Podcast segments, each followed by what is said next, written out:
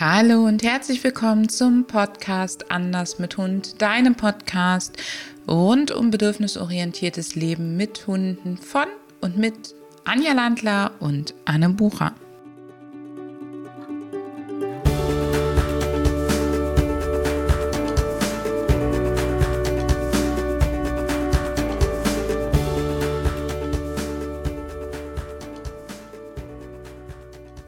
Heutigen Folge bist du wieder richtig, wenn du Hundeverhaltensberaterin, Tiertrainerin oder sonst wie Betreuung für Mensch-Hundeteams bist. Wir widmen uns heute nämlich dem Thema Verhaltensprobleme sind belastend für Hundehalterinnen. Du hast einen Job, in dem das Ziel das Wohlbefinden des Tieres ist. Und das erreichst du nur darüber, dass der Mensch oder die Menschen mit deiner Anleitung zuerst ihr Verhalten ändern, um dann das des Hundes zu beeinflussen.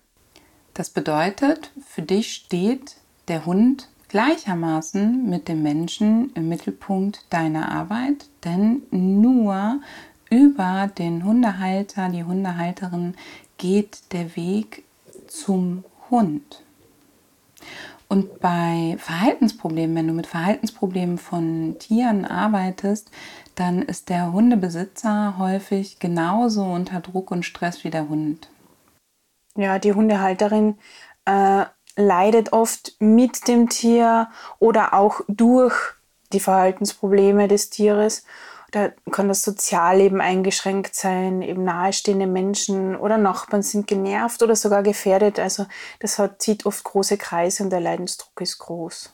Der Leidensdruck ist groß, vielleicht gibt es sogar Druck vom Umfeld von außen oder es stehen durch die Verhaltensprobleme geliebte Menschen durch den Hund unter Druck und der Mensch ist im Konflikt, weil zum Beispiel ähm, der Partner oder auch Kinder bedroht werden. Vielleicht hast du aber auch eine Kundin, einen Kunden, der schlicht und ergreifend nicht gerne in der Umwelt auffällt und eher der scheue Typ ist und der hat jetzt so einen Berserker an der Leine und fällt damit ganz massiv auf und vor allen Dingen hat er vielleicht auch Sorgen um den Hund, Sorgen nicht das richtig zu machen und es verunsichert über die, durch die vielen, vielen Meinungen, die man schon von außen an sie oder ihn herangetragen hat. Und wenn du entdeckst, dass der Umgang mit dem Hund vielleicht nicht optimal ist und er, er oder sie Dinge tut, die dem Hund vielleicht schaden könnte, dann tut er das nicht ähm, bewusst, sondern es fehlt ihr oder ihm einfach das Wissen. Und deshalb sind wir ja auch da. Das heißt, häufig haben so Menschen selber oder haben diese Menschen selber ähm, schon Meinungen gehört, wie man mit Hunden umzugehen hat oder sind selber so aufgewachsen, dass das eben so gemacht wurde. Du weißt selber, dass ähm, die Erziehungsstile sehr vielfältig sind und ähm, nicht umsonst schreiben wir bei gewaltfreiem Training gerne auch modern dazu. Das heißt, häufig wissen die Menschen gar nicht, wie sie es anders machen können. Es fühlt sich sogar nicht gut an. Sie machen es nicht mit Absicht, sondern sie denken, dass sie dem Tier das Richtige antun, das etwas Gutes tun. Sie machen es nicht unter böser Absicht und das finde ich ganz, ganz, ganz wichtig, dass wir uns das bewusst machen. Kein Hundehalter, keine Hundebesitzerin möchte ihrem Tier mit Absicht schaden. Denn wenn sie äh, wissen würden, woran sie erkennen, dass es dem Hund schadet, dann würden sie es auch nicht machen. Also auch wieder unsere Aufgabe, dem, der Hundehalterin, dem Hundehalter ähm, in kleinen Schritten in den Dosen, die er es auch verträgt, äh, zu erklären, worauf man achten kann. Denn wenn das Wissen dann kommt, kann es auch, auch äh, also es hat natürlich auch psychologische Auswirkungen, dass die zum Beispiel starke Schuldgefühle entwickeln, weil sie erkennen, dass das nicht so toll ist. Und das ist auch unsere Aufgabe, da mit viel Feingefühl dran zu gehen. Mir hat das total gut getan, als ich ähm, mich mir oder mir bewusst gemacht habe, mir bewusst geworden ist, dass diese Menschen nicht empathielos sind oder ähm, sondern hilflos. Und ähm, vielleicht kennst du das, dass du, wenn du unter Druck gerätst, ganz anders reagierst, als du das eigentlich möchtest. Und die Wahrnehmung dieser Menschen ist eben eine ganz, ganz andere. Das heißt, deine Aufgabe ist es, im ersten Step den Menschen so anzunehmen, wie er ist und dann Stück für Stück seine Wahrnehmung zu schulen, äh, sein Verhalten mitzuändern, dafür zu sorgen, dass er aus deiner Perspektive vielleicht empathievoller und achtsamer mit dem Hund wird, dabei dran zu denken, dass das gegebenenfalls wirklich große Schuldgefühle Menschen auslösen kann. Und diese Schuldgefühle machen eher passiv. Also ähm, Schuld sorgt häufig dafür, dass man sich als Opfer fühlt, hilflos fühlt und macht eher passiv. Deswegen ganz, ganz konkrete Anleitung an deine Hundehalterin. Ganz konkret ihr auch sagen, dass jeder, wenn sie mit dem Schuldthema kommt, jeder von uns Fehler gemacht hat und es jetzt an der Zeit ist, die Ärmel hochzukrempeln und in eine andere Richtung zu gehen. Lass sie nicht zu lange in dieser Schuld hängen vergrößer sie nicht, sondern mach ihr Mut, motiviere sie, jetzt was anzupacken und zu ändern. Und da Hilf ihr dabei, dass sie es nicht macht, wie wir es mit den Silvester-Neujahrsvorsätzen haben oder zum Beginn einer Diät von einem Tag auf einen anderen Tag alles ändern und dann nur eine Woche durchhalten können, sondern schau, dass du sie wirklich häufig siehst oder sprichst, dass du gut erreichbar bist, ohne dass du 24 Stunden erreichbar sein musst. Immer wieder kleine Impulse und Erinnerungen sendest und sie ganz konkret anleitest. Anja, magst du uns ein Beispiel für so eine konkrete Anleitung geben, so eine klassische, die wir erleben? Also wichtig ist es immer nur einen Faktor zu ändern. Und deshalb kann es zum Beispiel eine Aufgabe sein für die nächsten Tage, eine Beobachtungsaufgabe zum Beispiel, ähm, und nur eine Sache zu ändern. Was empfiehlst du zum Beispiel? Wenn ich äh, eine Beobachtungsaufgabe gebe, dann empfehle ich als erstes, den Hund in bestimmten Positionen zu beobachten und zu beschreiben. Gerne mir ein Video davon zu machen und es einzusprechen. Das ist für viele leichter, als es irgendwie aufzuschreiben.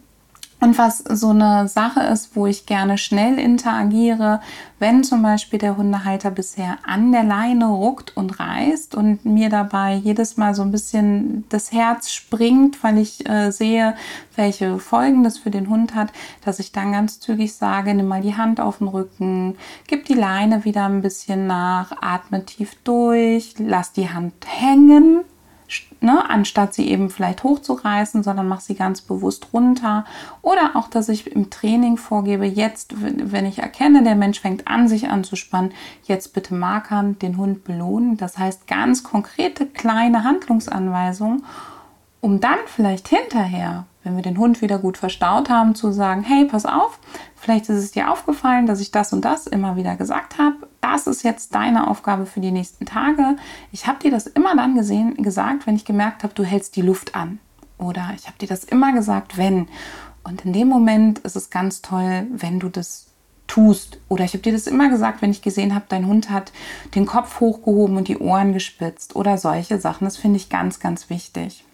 Ich finde es auch sehr spannend und ähm, immer wieder toll, die Ergebnisse zu sehen, diesen Satz, äh, ja, wir belohnen die Hunde für das, was sie gut machen. Das ist ja so leicht dahingesagt. Wenn wir das Beispiel hernehmen, dass der Hund gerne an der Bezugsperson hochspringt und die das nicht möchte und es kommen ambivalente Reaktionen, mal wird gestreichelt, mal wird der Hund weggeschupft oder wie auch immer. Da gibt es dann verschiedene Reaktionen, dass man wirklich konkret sagt, ähm, der kommt auf dich zu, hat alle vier Pfoten am Boden und du schenkst ihm schon die Aufmerksamkeit, du belohnst schon das Verhalten.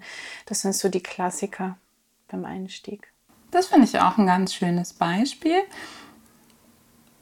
Was ich an der Stelle wichtig finde, ähm, ich glaube, die Anja und ich werden sofort an dieselbe Person denken. Wenn du Hundehalterinnen hast, die etwas unbedingt mit dem Hund trainieren wollen, dann frag sie gerne auch mal, warum. Wenn du das zum Beispiel, wenn es darum geht, dass der Hund unbedingt ähm, die Pfoten abgeputzt bekommen muss, er sich aber überhaupt nicht von den Menschen anfassen lässt zum Beispiel oder gar nicht gerne, dann fragt, warum ihr das wichtig ist. Klär mit ihr, ob es eine Übergangslösung gibt, wie zum Beispiel, dass der Hund immer, wenn er etwa nach Hause kommt und was zu kauen kriegt, auf einer Dreckfangmatte, Schmutzfangmatte, ob das eine adäquate Übergangslösung ist oder über einen Schmutzfangteppich zu laufen und da ein paar Kekse zu streuen oder so. Also äh, geh nicht davon aus, dass sie das machen ähm, ohne Grund, sondern frag halt, ist dir das wichtig, das so zu machen? Magst du mir den Grund verraten? Ähm, wäre das für dich eine Alternative, wenn wir das so und so gestalten? Weil wir im Anfasstraining viel besser vorankommen, wenn wir da die Grenzen des Hundes respektieren. Und vielleicht ist der Person gerade gar nicht bewusst, dass das miteinander zusammenhängt. Wenn wir vom problematischen Verhalten und der Bearbeitung vom problematischen Verhalten sprechen, dann ist es ja auch eine Sichtweise. Denn der Hund zeigt dir das Verhalten, damit es ihm besser geht. Also für den Hund ist es selber ja kein problematisches Verhalten. In den vielen Fällen ist es ähm, für uns Menschen problematisch. Und dann, so wie die Anne sagt, hinterfragt man eben auch mal aus der Außensicht genauer, ob es denn tatsächlich so wichtig ist, das Verhalten zu ändern oder ob der Weg oder die Vorstellung, wie man es ändert, doch nicht vielleicht ein, doch ein äh, anderer sein kann.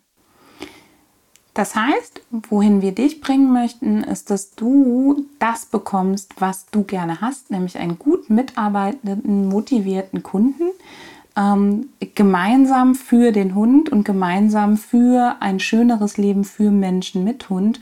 Und nochmal zusammengefasst, wir wünschen uns, dass du deine Hundehalterin am bestmöglichen unterstützt und das allererste, was du da tun kannst, das haben wir noch gar nicht so erwähnt, das haben wir in einem Blogartikel vor kurzem erwähnt, den wir dir hier auch nochmal verlinken, ist, bitte sammel die Informationen, die du brauchst, ohne stundenlange Befragung und ohne Negativgedankenspiralen. Jedes Mal, wenn du deine Kunden losschickst, nochmal Situationen in den Gedanken zu erleben, sorgt das dafür, dass du sie nochmal in die Emotionen schickst, in den Stress schickst. Das heißt, schau, dass du, wenn du das unbedingt erfahren musst, weil du am Hund gar nichts im Vorfeld siehst und Angst hast, dass du das unerwünschte Verhalten sonst auslöst, schau, dass du sofort den Menschen wieder in ein Denken und Plan gibst. Also, was hat er konkret in der Situation gemacht? Dann lass sie beschreiben, was er gemacht hat. Und sobald sie abrutschen in wie schlimm das war, wie sich das angefühlt hat, sagst du, dass du dafür Verständnis hast. Bitte nur, wenn du es wirklich hast. Ähm, zeigst Mitgefühl, wenn du es hast. Und fragst dann jedoch wieder direkt so nach, dass der Mensch wieder ins Denken könnte. Was wäre für dich an der Stelle in Ordnung gewesen? Woran hast du erkannt? Solche Sachen. Anja, magst du uns da noch ein Beispiel mitgeben? Ja, ähm, kurz noch äh, zusammenfassen quasi, also stelle konkrete Fragen zum richtigen Zeitpunkt. Sehr gut.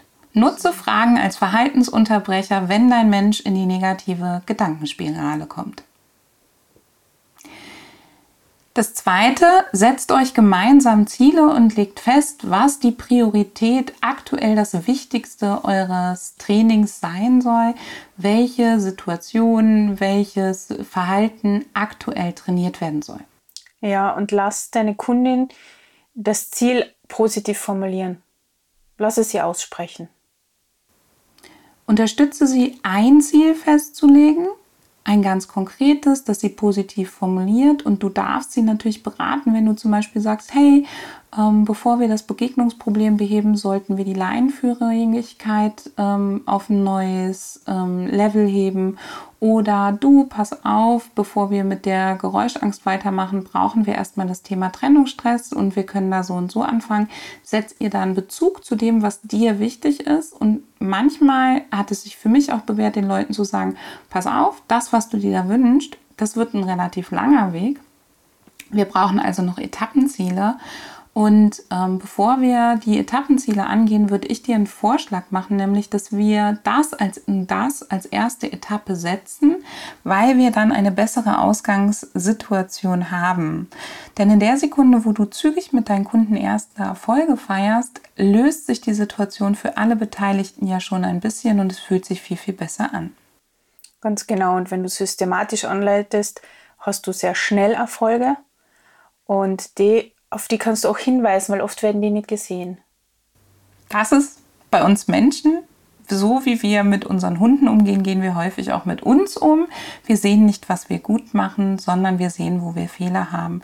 Und das gemeinsam Erfolge feiern, das ist motiviert, das überzeugt. Dann brauchst du gar nicht groß mit Worten überzeugen, warum dein Weg der richtige ist, sondern du kannst die Menschen wirklich es ähm, spüren lassen. Und ich glaube, das verbindet auch ungemein sowohl den Hund mit seinem Menschen und den Menschen mit seinem Hund, als auch dein Team mit dir. Äh, Im Training solltest du dich wirklich auf ein Thema fokussieren. Das hast du bestimmt schon oft gehört und auch von uns. Es ist an der Stelle wirklich wichtig, einen Schritt nach dem anderen zu machen und Lösungen statt Kritik zu bringen. Das heißt, du sagst deinem Kunden zum Beispiel, ähm, wenn dich das und das an deinem Hund stört, dann sag ihm, was er stattdessen tun kann. Um auf Anjas Beispiel mit dem Anspringen zurückzukommen, dass du deinem Hund sagst, äh, deinem Kunden sagst, bitte schubst den nicht, sagst, bitte schubst den Hund nicht runter, sondern dass du deinem Kunden sagst, pass auf, wenn er das nächste Mal auf dich zuläuft, gib dein Markersignal etwas früher und lass den Keks einfach auf den Boden fallen und in der Zeit gehst du zu ihm runter oder sag ihm doch bitte, dass er sitzen soll ähm, genauso beim Aussteigen aus dem Auto, das ist sowas, wo die Leute häufig am Hund rumschieben. Das lässt sich ziemlich zügig lösen. Und da fokussiere dich wirklich auf das eine Thema, fokussiere dich auch erstmal auf eine Sache, die du am Menschen ändern möchtest und gib ihm Alternativverhalten vor. Dann geht das ganz, ganz flott. Anne, wie, wie können wir damit umgehen, wenn wir jetzt unseren Fokus haben und der Kunde, die Kundin doch mit einem Wunsch dann dazwischen grätscht. Das passiert ja öfter im Training. Das passiert total oft. Eben war die Schwiegermutter da, man hat sich gestritten, der Hund hat irgendwie die Schwiegermutter angeknurrt und jetzt ist das Besuchthema auf einmal wichtiger als vielleicht das Hundebegegnungsthema oder es steht eine Feier bevor oder wie auch immer.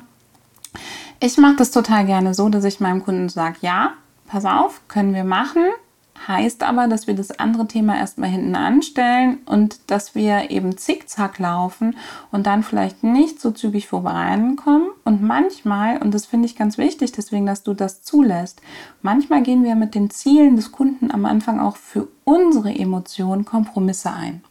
Und dann ist es ja cool, wenn dein Kunde sich traut, zu sagen, so, hey, pass mal auf, mir ist aufgefallen, wir arbeiten jetzt hier vielleicht gerade an dem und dem Verhalten.